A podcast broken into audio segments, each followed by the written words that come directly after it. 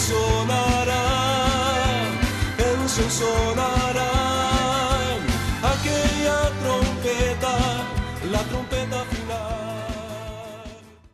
La Iglesia de Cristo de los Ministerios Llamada Final en Phoenix, Arizona, presenta su programa Llamada Final. Conscientes de que vivimos los últimos tiempos y que la humanidad necesita escuchar la verdad eterna de Dios, presentamos el siguiente programa con el pastor José Arriaga. Con ustedes, el pastor José Arriaga con el mensaje de la palabra de Dios.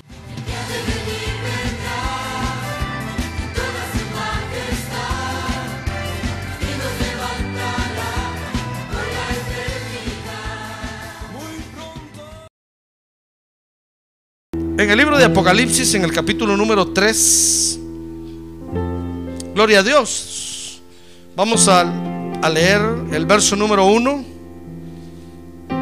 Dice la palabra de Dios, y escribe al ángel de la iglesia en Sardis,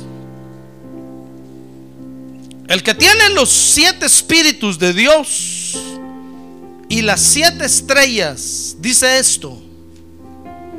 Yo conozco tus obras, que tienes nombre de que vives, pero estás muerto. Amén. Muy bien, acompáñame a orar por estas peticiones. A ver, Padre, en el nombre de Jesús, ponemos delante de ti estas peticiones, Señor, y te rogamos que las atiendas, por favor. Ten misericordia de cada una de ellas y glorifica tu nombre, como siempre lo has hecho en medio nuestro, Señor. Tuya es la gloria y la honra. A ver, quiere levantar su mano en alto y decirle, Señor, tuya es la gloria y la honra. A ver, abra sus labios y dígale, Señor, tuya es la gloria y la honra. Recíbela esta noche. Amén y amén. Gloria a Dios. Muy bien, siéntense por favor, hermanos.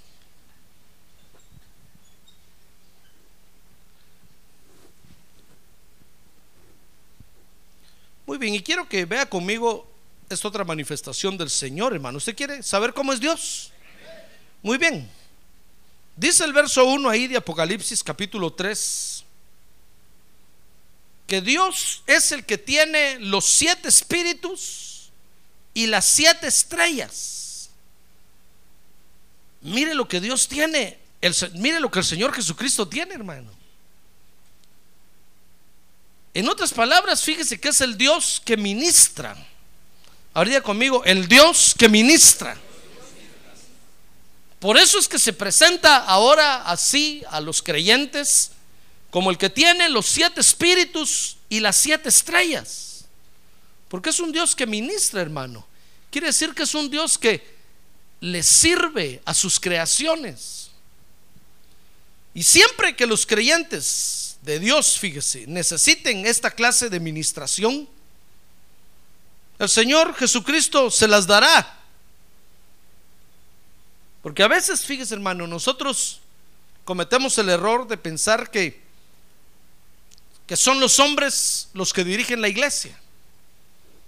Que es que la iglesia es una invención de hombres y que es eh, el pensamiento de los hombres el que está ahí en la iglesia.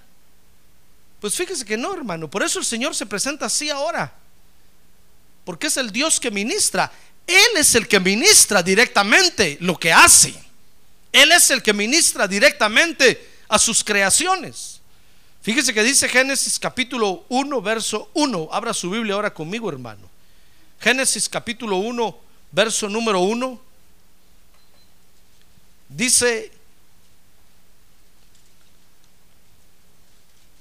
que en el principio creó Dios los cielos y la tierra.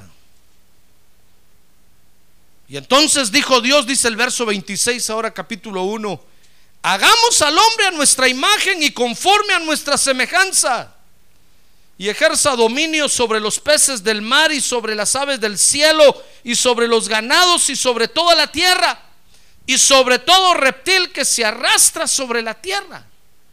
Fíjese que cuando Dios creó los cielos y la tierra, hermano, dice ahí el Génesis capítulo 1 que al terminar la creación Dios puso al hombre como cobertura de todo lo creado. Por supuesto que se está refiriendo al Señor Jesucristo, no se está refiriendo a Adán. Cuando Dios hizo todo lo en el principio creó Dios los cielos y la tierra. Dios puso al Señor Jesucristo como cobertura de toda la creación para que ministrara toda la creación. Pero entonces luego, después de eso, hubo una rebelión. Por causa de eso, una parte de la creación se rebeló.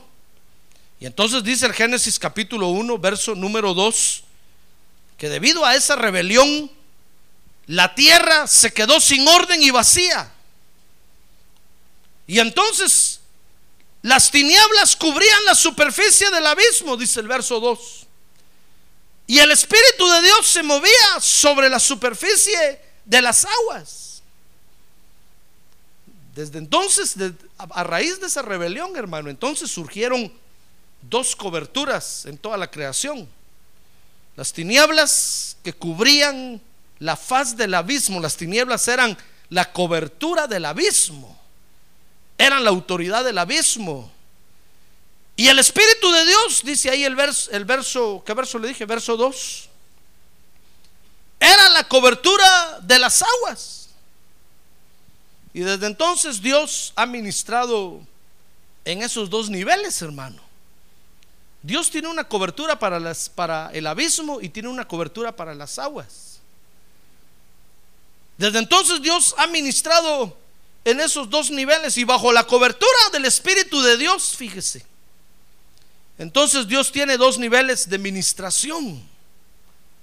Todo lo que está bajo la cobertura del Espíritu de Dios, Dios bajo esa cobertura opera en dos niveles.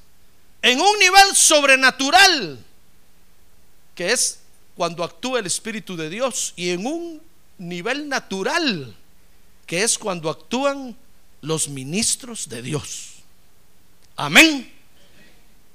¿Ya ve cómo ministra Dios ahora su creación? Bajo la cobertura del Espíritu de Dios.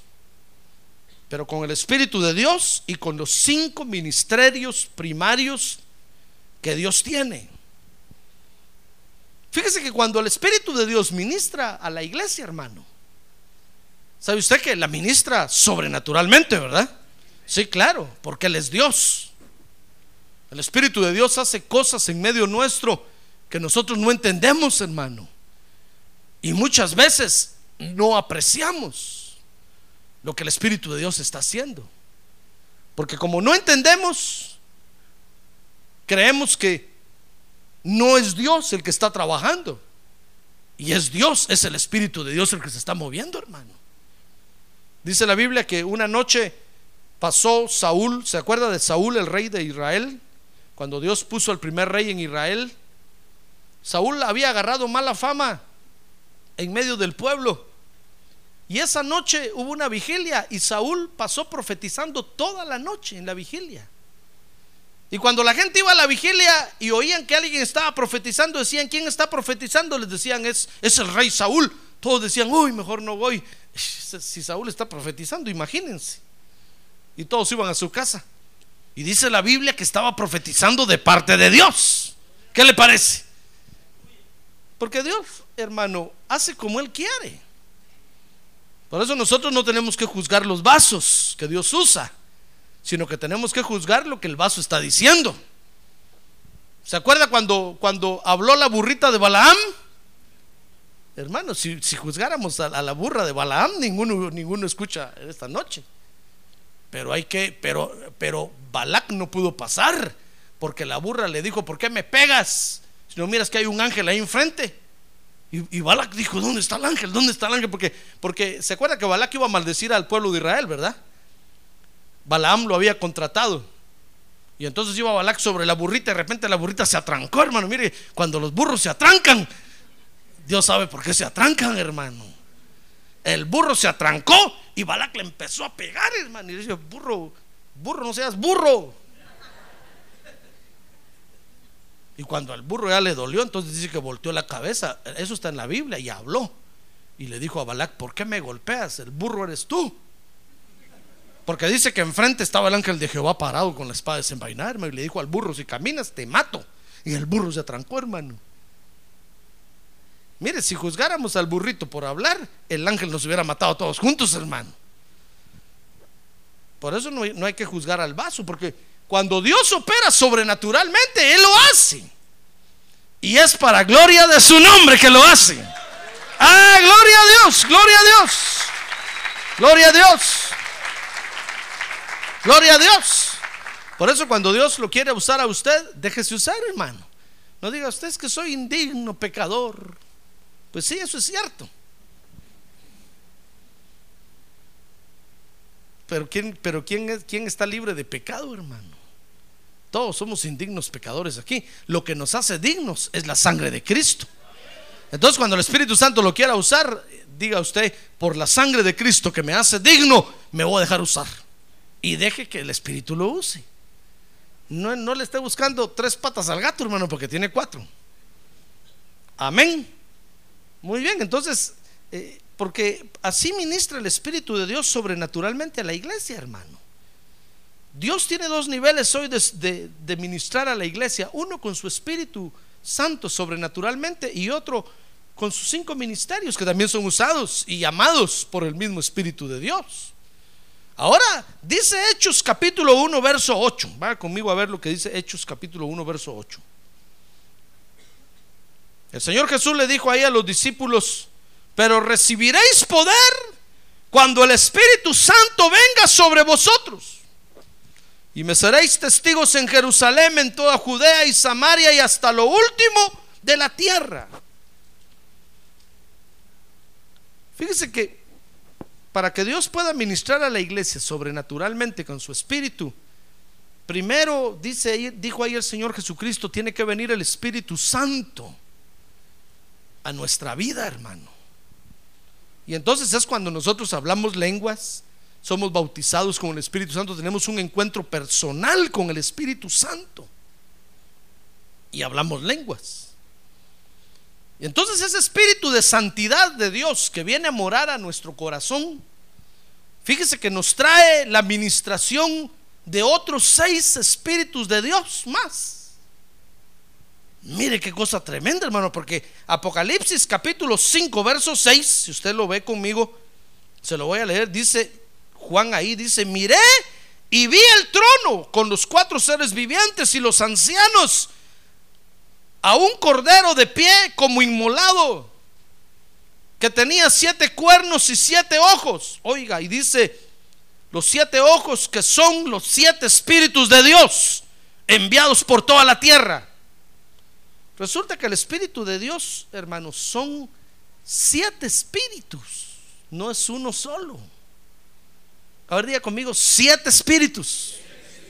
Mire cómo Dios ministra sobrenaturalmente a la iglesia, hermano. Si, si usted y yo podemos venir a la iglesia hasta ahorita, es gracias a la, administración sobrenatural de Dios sobre nuestras vidas. Si no fuera porque Dios tiene siete espíritus que están en la tierra ayudándonos a nosotros, hace rato hubiéramos tirado la toalla, hermano. ¿Quién va a aguantar buscar a Dios en estos dorados tiempos? En estos afligidos tiempos, en estos peligrosos tiempos. Y más peligrosos se van a poner, hermano. Amén. Sí. Así es que si usted no quiere vivir estos tiempos, está tiempo de decirle al Señor ahorita, llévame Señor. Pero no, no se lo va a llevar en un carro de fuego. Se lo va a llevar en un ataúd. Pero como usted no quiere decirle al Señor que se lo lleve ya, ¿verdad? Mejor vivamos estos tiempos, hermano. A ver, dígale que tiene a un lado, viva estos tiempos con alegría, hermano. Buscando a Dios de todo corazón.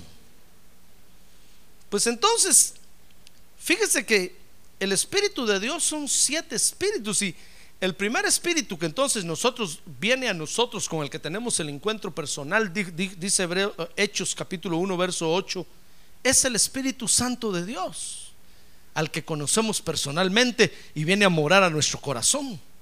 Nos llena de Él. Y producto de eso hablamos lenguas.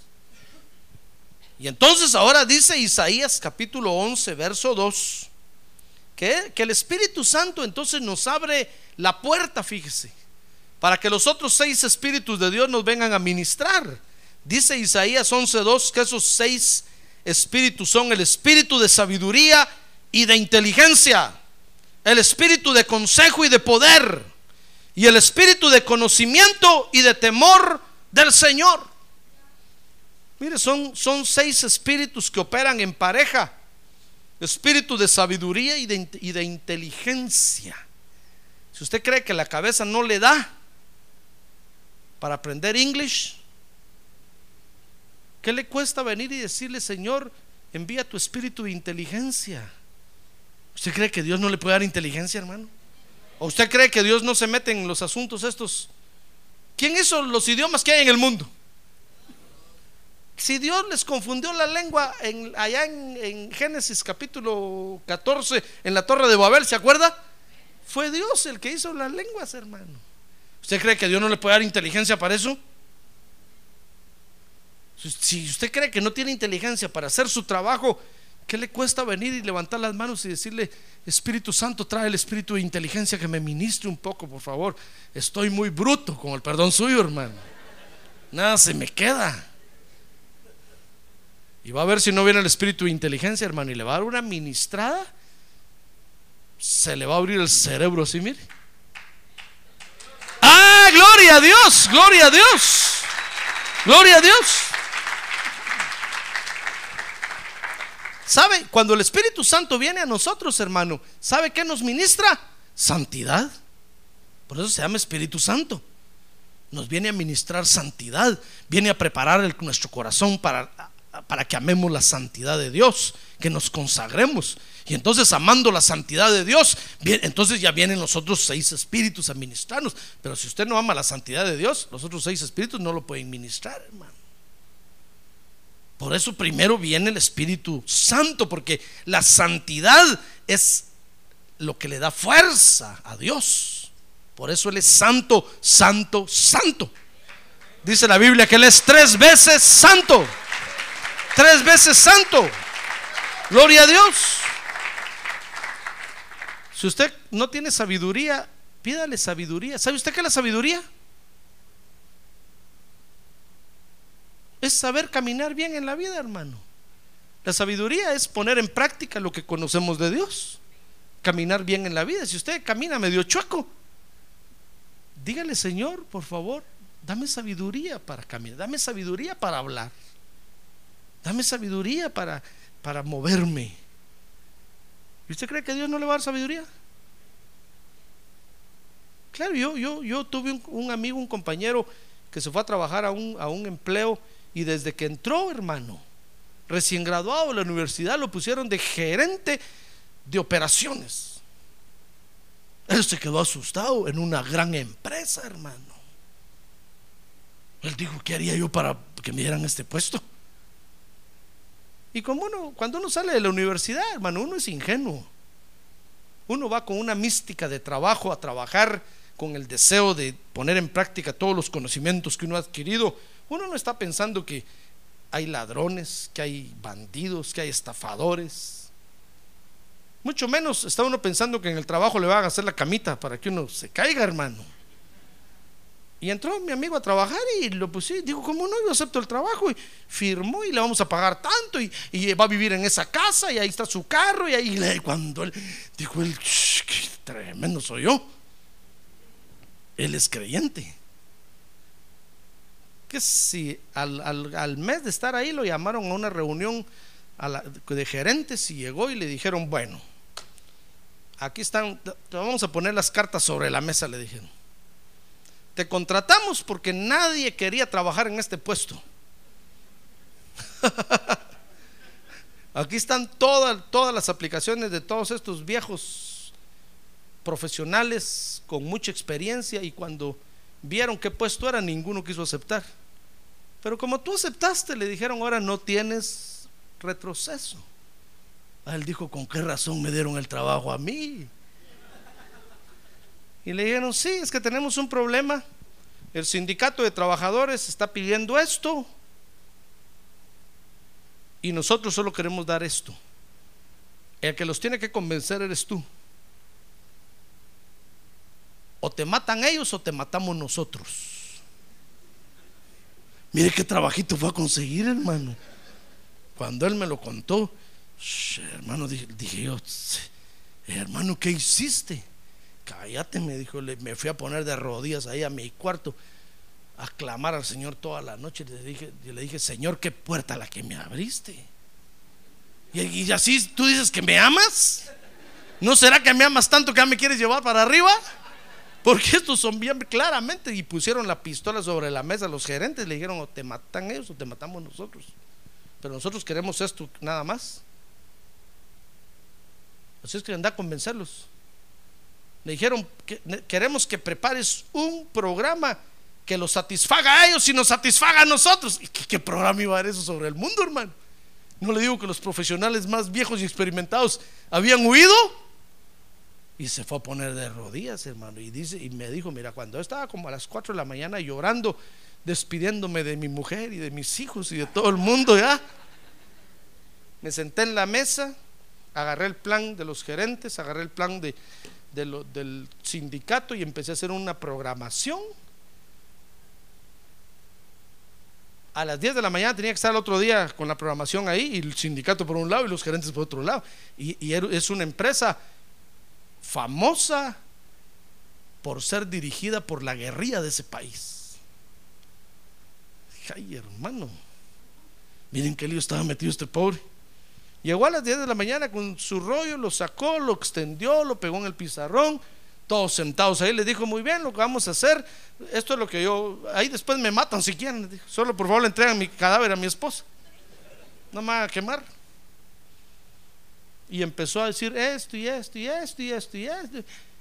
Dice que un silencio en todo el salón, hermano. Cuando terminó de hacer la presentación, dijo, bueno, ahora mátenme. Todos empezaron a aplaudirle, hermano. Se echó entre la bolsa a los guerrilleros del sindicato y a los fichudos de los gerentes. ¿Sabe? Lo mandaron a todas las empresas que tienen en todo el mundo a implementar ese plan. Y él, y él, y él, me decía, ¿y sabes cómo lo obtuve? De rodillas. Esa noche angustiado le dije, Señor, dame inteligencia. Tú eres el dueño de todas las programaciones que hay en todo el mundo y en todas las empresas. Tú sabes qué problema tiene, tienen estos, en qué nudo están metidos dame inteligencia, dame. hermano, y mire, hice una programación modelo para todas las empresas. ¿Puede Dios o no puede? Ah, gloria a Dios. Démosle un aplauso al Señor. Gloria a Dios. Claro que lo puede hacer. ¿Acaso no Él hizo la inteligencia? Hermano. Y usted con un asadón pensando, ¿le doy un asadonazo aquí o no? ¿Y si rompo la pipa que va abajo? ¿Usted cree que Dios no lo puede orientar? hermano, pida la inteligencia a Dios.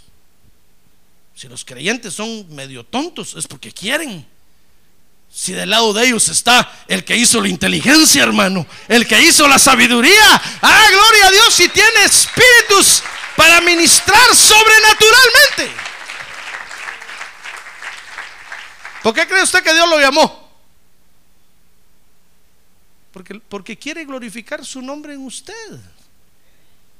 Pero si usted no sabe, hermano, ni le pide a Dios, ¿cómo se va a glorificar el nombre de Dios, hermano?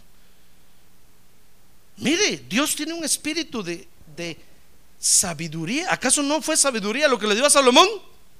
¿Acaso no fue inteligencia lo que le dio a David? David hizo instrumentos musicales.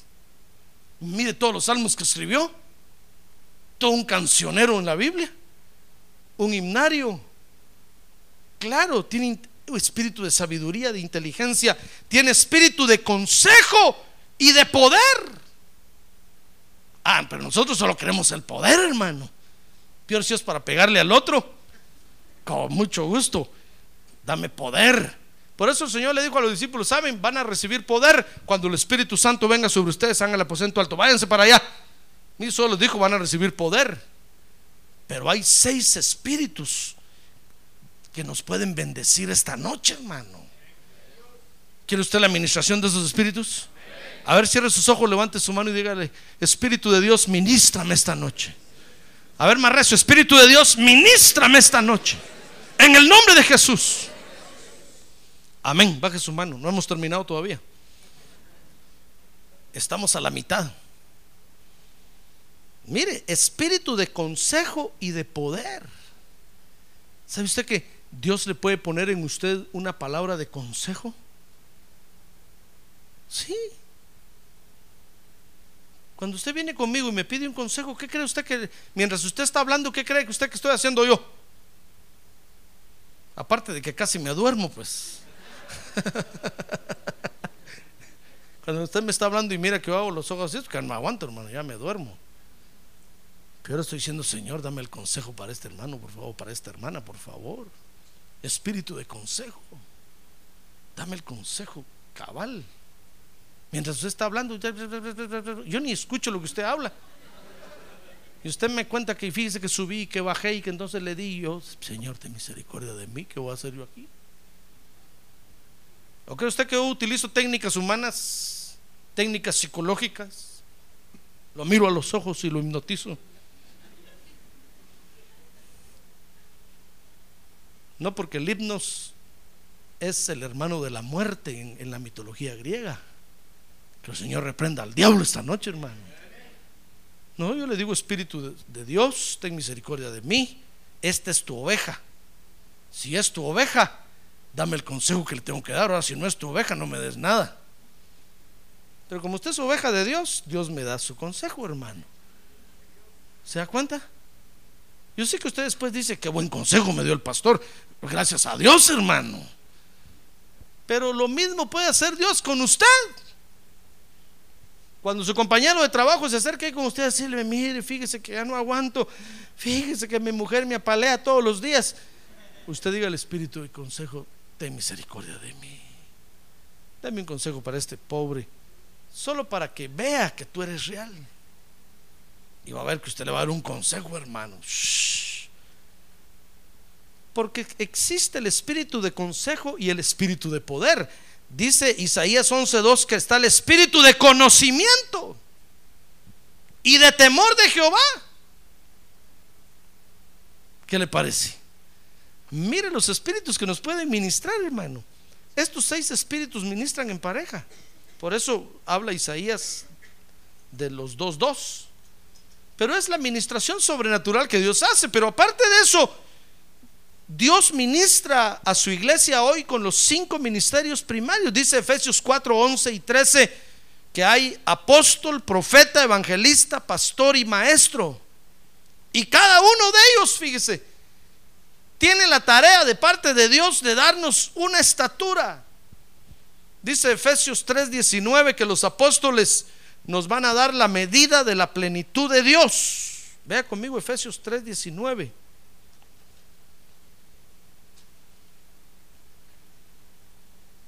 Y de conocer el amor de Cristo, está hablando ahí el apóstol Pablo, y dice que sobrepasa el, el conocimiento para que seáis llenos hasta la medida de toda la plenitud de Dios. Esa es la medida que los apóstoles nos van a dar. Por eso necesitamos que haya apóstoles hoy en la iglesia, hermano, pero verdaderos apóstoles, llamados por el Señor Jesucristo. Porque dice el apóstol Pablo que hay apóstoles puestos por los hombres. Así como hay pastores puestos por los hombres y maestros puestos por los hombres. También hay apóstoles puestos por los hombres, pero los apóstoles nos van a dar la estatura de la medida de la plenitud de Dios. Los, los profetas, dice el verso 13, nos van a dar la medida del hombre maduro. Los evangelistas, dice el verso 13, nos van a dar la medida de la unidad de la fe. Efesios 4, 13. Dice ahí, hasta que todos llegamos a la unidad de la fe. Esa es la, la, medida del evangelista. Y del conocimiento pleno del Hijo de Dios. Mire, esa es la medida del maestro. A la condición de un hombre maduro. Esa es la medida que nos van a dar los profetas. Y a la medida de la estatura de la plenitud de Cristo. Esa es la medida que nos van a dar los pastores. ¿Ya ve qué medida le tengo que dar yo a usted? ¿Qué medida le tengo que dar? 30, 60, 90. 60, 90, 60. Sí, le tengo que dar, tenemos que darle las medidas de toda una Miss Universo. La verdadera Miss Universo es la iglesia de Cristo, hermano. La que se va a casar con el, con el rey de reyes y el señor de señores. ¡Ah, gloria a Dios! Démosle un buen aplauso al Señor. Gloria a Dios.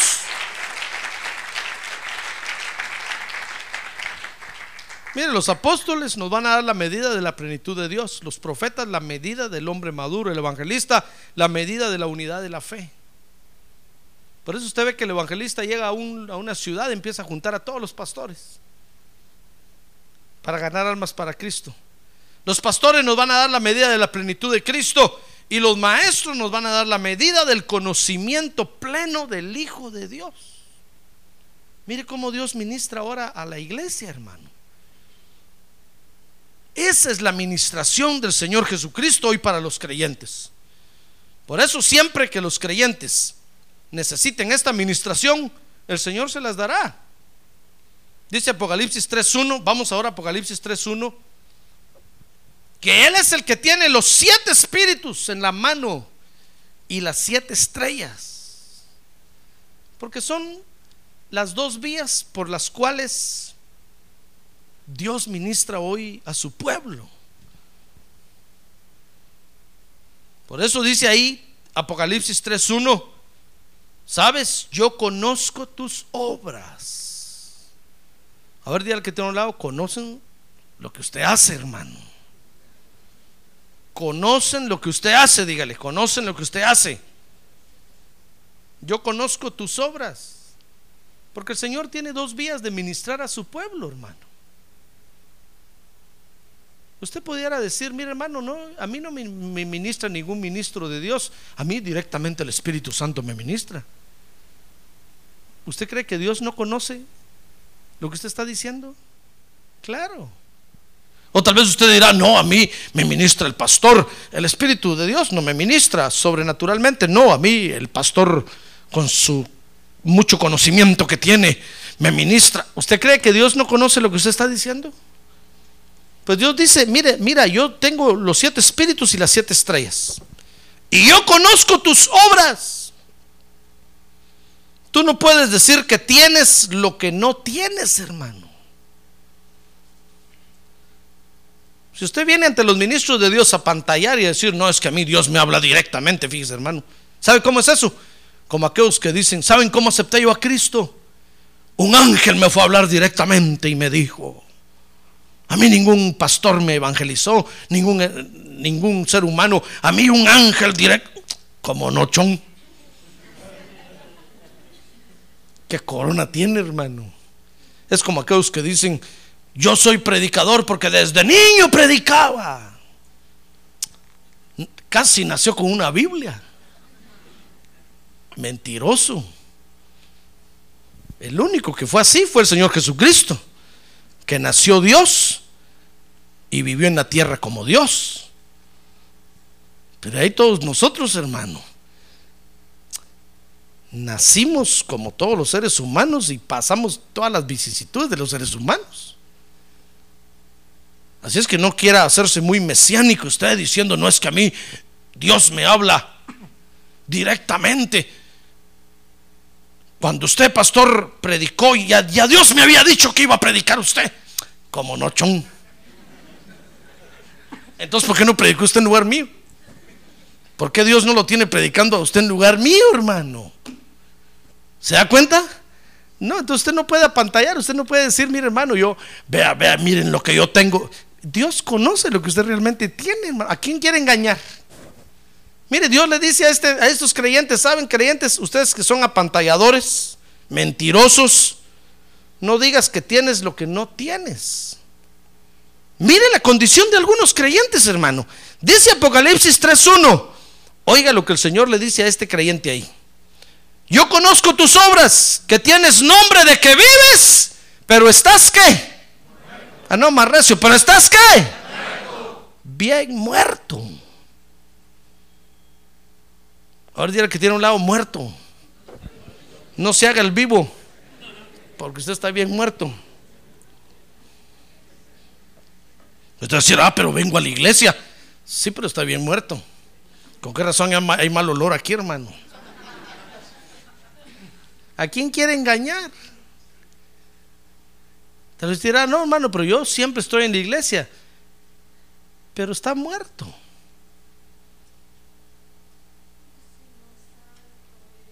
Mire, Dios ministra a su iglesia sobrenaturalmente también, hermano, no solo con los hombres. A, a- a los hombres los podemos engañar. Usted a mí me puede engañar, hermano. Shh. Pero al Espíritu Santo de Dios no lo va a engañar. ¿Se acuerda de Ananías y Zafira? Cuando se cansaron de engañar a Pedro, a, Juan y a todos los apóstoles, quisieron engañar al Espíritu Santo. Entonces Pedro los paró y les dijo, miren, ¿por qué quieren engañar al Espíritu? Está bien que nos engañen a nosotros, pero al Espíritu Santo a él no lo pueden engañar. Y plum, cayeron muertos ahí. A nosotros los, los hombres nos pueden engañar, hermano. Usted puede tener un nombre aquí en la frente que diga, estoy vivo, estoy vivo, estoy vivo. Pero Dios lo está viendo que está bien muerto. Por eso no canta, por eso no baila, por eso no llora. ¿Acaso el muerto llora? ¿Acaso el muerto se ríe? Pues se ríe porque le hacen una sonrisa así. Los del funeral, hermano, y usted lo va a ver y parece que está. Dice, usted se murió con una sonrisa. Se la hicieron ahí. El muerto ni huele ni hiede. Mire, mire la condición de algunos creyentes, hermano. Tienen nombre de que viven, pero sabe a Dios no lo puede engañar. Pero está bien muerto. Por eso com- comprenderá usted ahora por qué algunos creyentes van a la iglesia y solo obtienen lo que quieren y se desaparecen de la iglesia, hermano. Ya no los vuelve a ver usted más. Porque estaban muertos. Y muertos llegaron y agarraron lo que quisieron y se desaparecieron. Ya nunca más los vuelve a ver usted. Usted dice, oye, este este estaba bien muerto. Tenía nombre de que vivía, pero a Dios no lo puede engañar. Y como Dios no quiere muertos en su iglesia, los echa para afuera, los saca. Porque aquí solo hay puros vivos. Ah, gloria a Dios, solo los que tienen la vida de Dios permanecen para siempre. Gloria a Dios. Gloria a Dios. Si usted se siente ya que ya se está yendo, no estoy hablando de usted. Aunque tal vez sí. Mire, pero es la realidad, hermano, es la condición de muchos creyentes que están en la iglesia, usted los ve que están ahí, pero realmente están bien muertos, hermano. No se le pegue mucho porque ese ministra muerte, enseña solo muerte, habla solo de muerte. Nada bueno le va a ministrar a usted que tiene vida. Por eso usted ve que en el mundo natural, cuando alguien se muere, por ley, a, det- a determinado tiempo de haber muerto, lo tienen que enterrar, hermano. Y en un área, en un lugar donde la ley ha dispuesto que se entierren los muertos. Porque no pueden estar muertos conviviendo con vivos. ¿Se da cuenta? Pues en el mundo espiritual es igual. Cuando un creyente ya se murió, pero usted le ve el rótulo aquí que dice estoy vivo, y Dios sabe, el Espíritu de Dios que está esta noche aquí, realmente nos conoce, sabe que está muerto. Entonces, ¿sabe qué hace? Lo agarran los ángeles y le dicen, venga usted, lo vamos a ir a enterrar porque está bien muerto. Y lo sacan de la iglesia. Porque los muertos no pueden estar con los vivos, hermano. Amén. Estoy hablando espiritualmente. Muy bien. Entonces dice Apocalipsis 3.1 que hay creyentes que dicen que tienen vida, la vida de Dios, pero están bien muertos, hermano. Por eso tenga cuidado, no mire a nadie aquí, míreme a mí. Para que nadie se sienta aludido esta noche y vaya a resultar diciendo, pero me miró, me miró a mí, me miró. Porque los muertos no pueden estar junto con los vivos. Los muertos solo ministran corrupción, hermano. Pobredumbre. Por eso cuando usted encuentre un creyente diciendo ahí, soy pobre, soy pobre, ese ya está muerto. Aléjese, porque lo va a contaminar con la corrupción. Cuando encuentre a un, a un creyente ahí hablando del pecado y habla, aléjese, hermano, porque solo le va a ministrar corrupción. Y dígale, Señor, por favor, saca a estos muertos de aquí, que quedemos solo vivos. Amén. Esa es la condición de muchos creyentes. Ahora dice Apocalipsis 3:2. Ponte en vela y afirma las cosas que quedan, que estaban a punto de morir. Mire, hay creyentes que tienen algunas cosas vivas, hermano. Tal vez la cara tiene nada más viva. Todo lo demás lo tienen muerto. Y entonces hay creyentes que tienen algunas cosas vivas, pero están a punto de morir. Ya le hablé de los que están bien muertos. Ahora le voy a hablar de los que están medio muertos. No, no medio vivos, no, medio muertos. Hay creyentes, hermano, que están medio muertos. Tienen una u otra cosa viva todavía. Mire la condición de los creyentes en la iglesia, hermano. tiene razón Dios a veces de tener el derecho de limpiar la iglesia.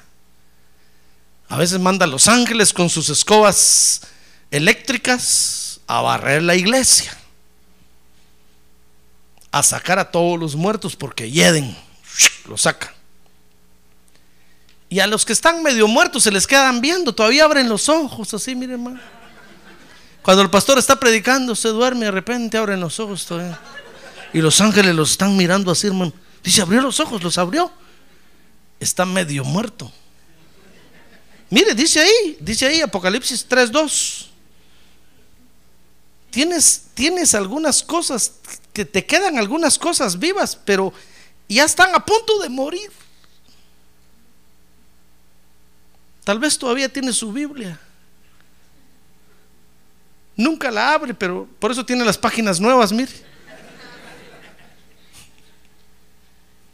Nunca la abre, pero por lo menos la tiene, hermano. El muerto ya no tiene nada. El muerto ya tiró la Biblia. A ver, mira que tiró un lado si trajo su Biblia. El muerto ya no tiene ni Biblia. Cualquier parecido, coincidencia o, o, semejanza es pura coincidencia esta noche, hermano. Cualquier parecido, semejanza es pura coincidencia. Ahora los medio muertos, por, lo menos tienen su Biblia, todavía, la tienen entre la caja nueva ahí. Ya no la abren, pero por, lo menos la tienen. Tienen algún, tienes algunas cosas y ya están a punto de morir, ya está pensando, ¿a quién le vendiera yo esta Biblia? Ya está a punto de morir, hermano.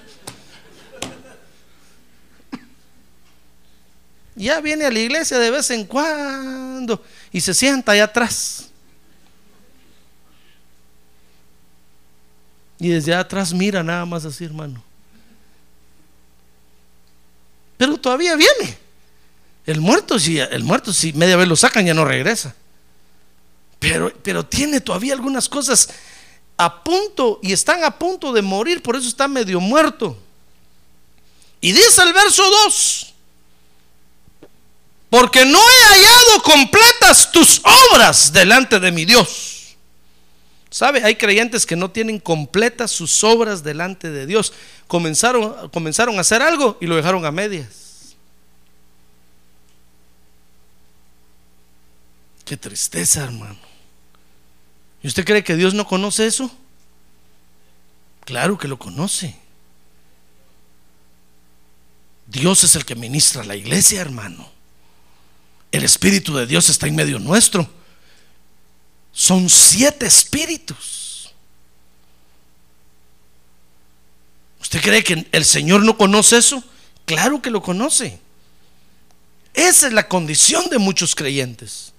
Ahora, a estos creyentes, hermano, fíjese que Dios les da una oportunidad para restaurarse. Dice el verso número 3, al que está medio muerto y a, y a los que no tienen completas sus obras, dice Apocalipsis 3:3, acuérdate pues de lo que has recibido y oído.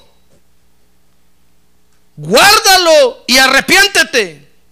Mire, la restauración consiste en que se acuerden, que guarden y que se arrepientan. Si no, dice el verso 3,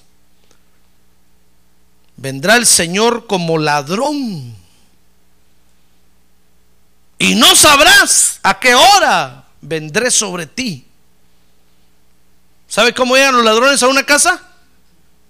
Mandan un telegrama antes de que van a llegar. ¿Verdad que no? No, hermano. Llegan de repente. Cuando usted menos lo espera. Le caen de sorpresa. Pues eso está diciendo el Señor. Sabes, hay una restauración para ti, creyente. La restauración consiste en que te acuerdes, en que guardes y en que te arrepientes. ¿Sabe qué restauración es esa? Es la restauración del hijo pródigo. ¿Sabe usted por qué el hijo pródigo regresó a la casa del padre? Dice la Biblia que ya estaba en la posilga comiendo algarrobas con los marranos y se peleaba con los marranos por las algarrobas, hermano. Cuando dice que se acordó de la casa de su padre. Y digo, ¿qué estoy haciendo yo aquí? Si en la casa de mi padre, cuánta riqueza hay. Se acordó, se vino de regreso y se arrepintió. Y cuando el padre lo salió a recibir, le dijo, Padre, no soy digno de ser llamado tu hijo. Dame un empleo como jornalero, trátame como a un empleado. ¿Y sabe qué le dijo el padre? No, le dijo, tú siempre serás mi hijo. Y mucho más ahora, dos veces hijo, porque te creía muerto y ahora has resucitado. ¡Ah, gloria a Dios! Y el padre dijo, hagamos fiesta, porque este hijo ha resucitado. Esa es la restauración para estos creyentes, hermano. Mire, ¿qué le parece que nosotros a veces queremos engañar a Dios, hermano? Y quisiéramos a veces pasarnos por buenos creyentes. Y el Espíritu de Dios realmente nos conoce, hermano. Usted se puede parar aquí delante de todos nosotros como buen creyente. Mire, yo me puedo parar delante de usted como buen pastor y usted dirá, qué pastorazazo. calidad de pastor. Pero qué tal solo tengo la fachada, hermano. Y por dentro estoy bien muerto. Usted y yo nos podemos parar frente a la gente con el nombre de, que estamos vivos pero va a ser solo puro nombre. Dios conoce eso, hermano. Mire cómo Dios ministra a su pueblo, cómo Dios ministra a los creyentes. Por eso no se confunda. Dios ministra a los creyentes con su espíritu. Gloria a Dios por el espíritu de Dios, hermano. Quiere levantar su mano y decirle gracias, Padre, por tu espíritu. Ahora dígale gracias, Padre, por tu espíritu. Pero también Dios ministra a su pueblo con los ministros que tiene, hermano. Por eso no querramos esta noche pasarnos de listos. Porque en esa forma como Dios ministra, Dios nos conoce, hermano. O nos conoce por su espíritu o nos conoce por el ministro. Mire, yo, yo puedo orar y decirle, Padre, mira qué ovejas tan lindas, qué calidad de ovejas, Señor. Y el Espíritu Santo de Dios llega allá a decirle, Padre, qué ovejas tan feas tiene este pobre. Y yo diciéndole, Señor, qué ovejas, calidad, qué bonitas. Y el Espíritu de Dios diciéndole ya, qué feas las ovejas. Esas ovejas necesitan una sacudida. Necesita que necesitan que pase un lobo rapaz en medio de ellas para que se asusten un poco. Y yo diciéndole, Padre, ten misericordia de las ovejas. Y el Espíritu de Dios diciéndole, no, déjame, Padre, les voy a dar una sacudida.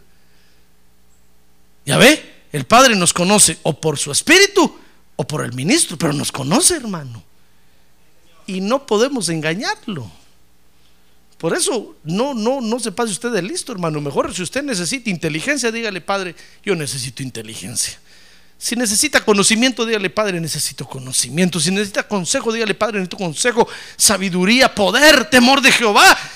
Manda tu espíritu, Señor. Lléname de tu espíritu para no tener solo el nombre de que vivo, pero estoy muerto. Por eso antes de que termine de morirse, Mejor acepte la palabra de restauración de esta noche, hermano. Acuérdese quién lo llamó.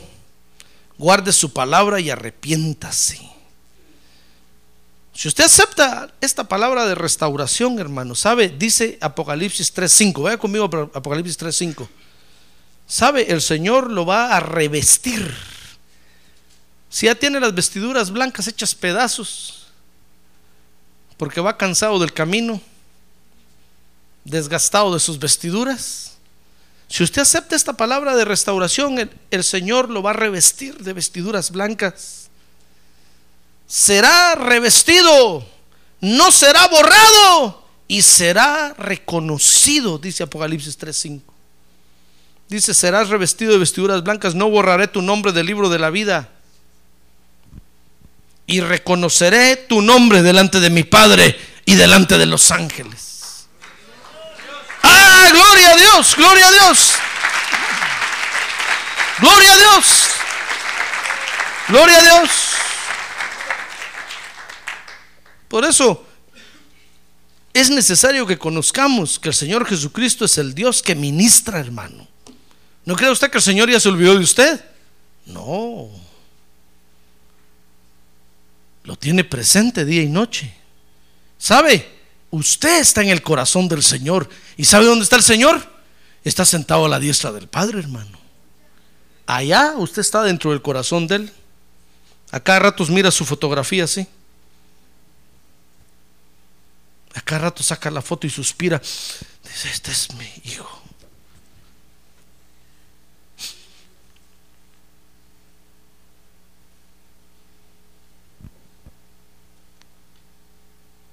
Se acepta estas palabras de restauración, porque a Él no lo podemos engañar, hermano. Nosotros podemos tener el nombre de cristianos. Solo el nombre. Y andar por inercia, ya por empujón.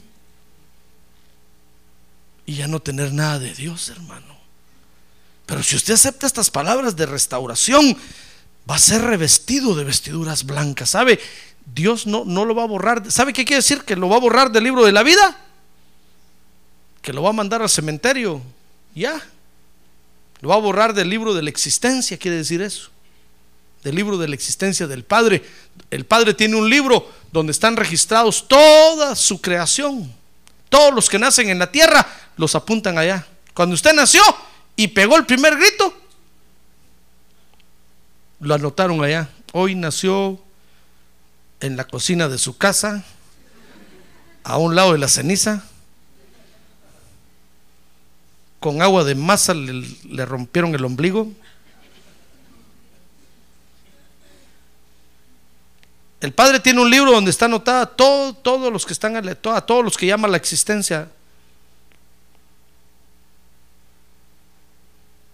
Entonces cuando, el, cuando cuando usted ya solo tiene el nombre de creyente, entonces el Padre dice, a ver, bórrenlo del libro de la existencia, que se muera en la tierra, que vaya a descansar ya, ya no lo aguanto.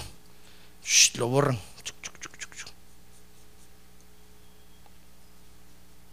Entonces cuando por su culpa tenemos que ir a un funeral, hermano, y tenemos que pararnos frente al féretro ahí, qué feo.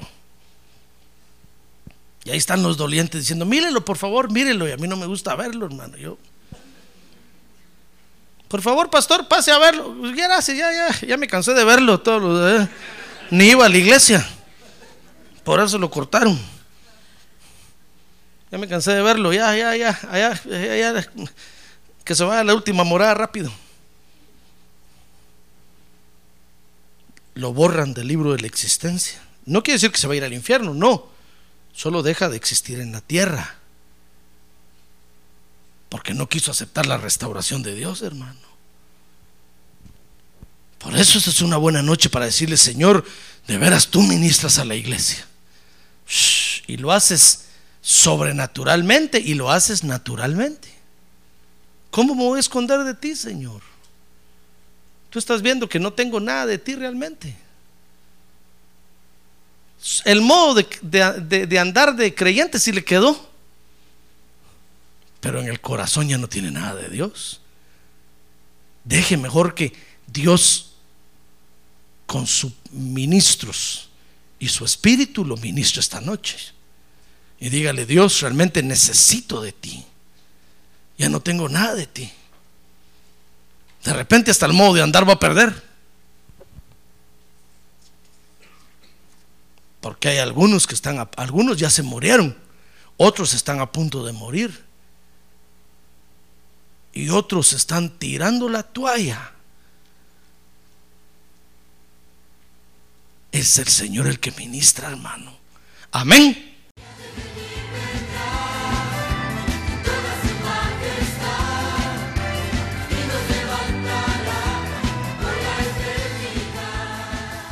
La Iglesia de Cristo de los Ministerios, llamada final en Phoenix, Arizona, cumpliendo con la comisión de Joel 2.1, presentó su programa, Llamada Final.